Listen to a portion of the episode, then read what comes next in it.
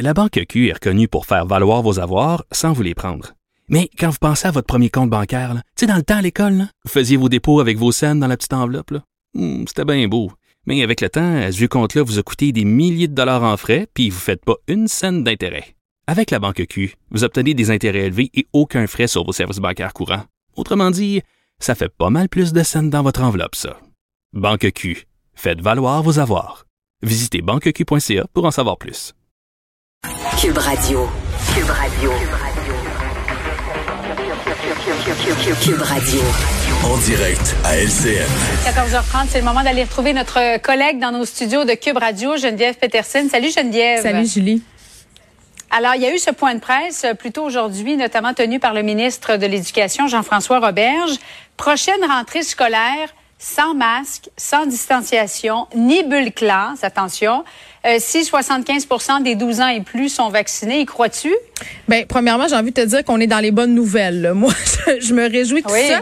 Je vais pouvoir arrêter de faire ma stratégie d'évitement à l'heure du souper parce que moi, ça fait des jours que mes filles me talonnent pour me parler de la rentrée scolaire parce qu'on a dit qu'à la fin août, si tout se passait bien, on allait laisser tomber les masques Oui. à l'intérieur euh, des espaces publics et tout ça. Donc là, je suis contente. Ce soir, je vais pouvoir leur dire de quoi ils vont en retourner. Si j'y crois.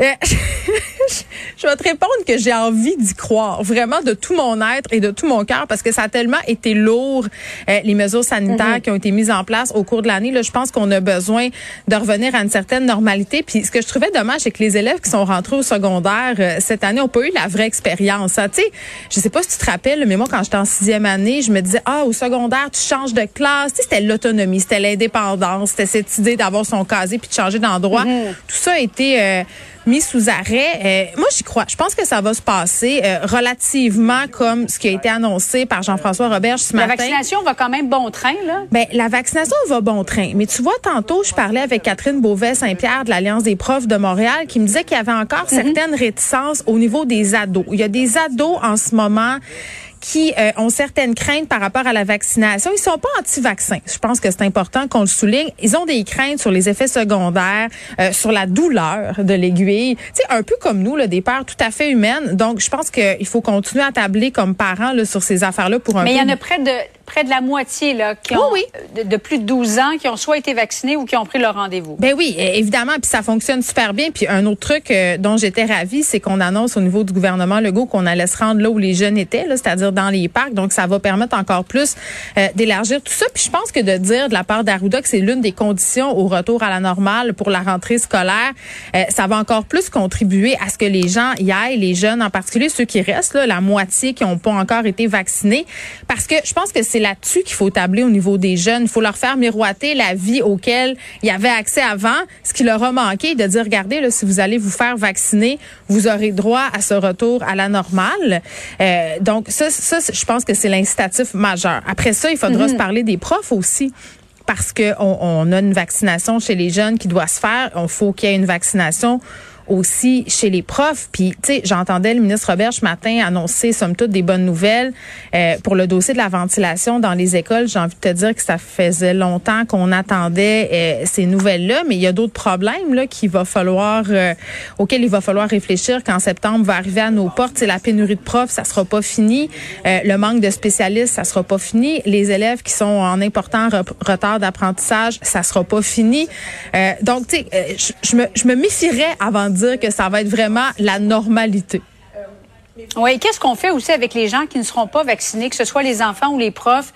Euh, par exemple, il y a un cas positif dans une classe. Est-ce qu'on retire tous les enfants qui sont pas vaccinés? Euh, si le prof n'a pas été vacciné, est-ce qu'on doit le changer, le retirer?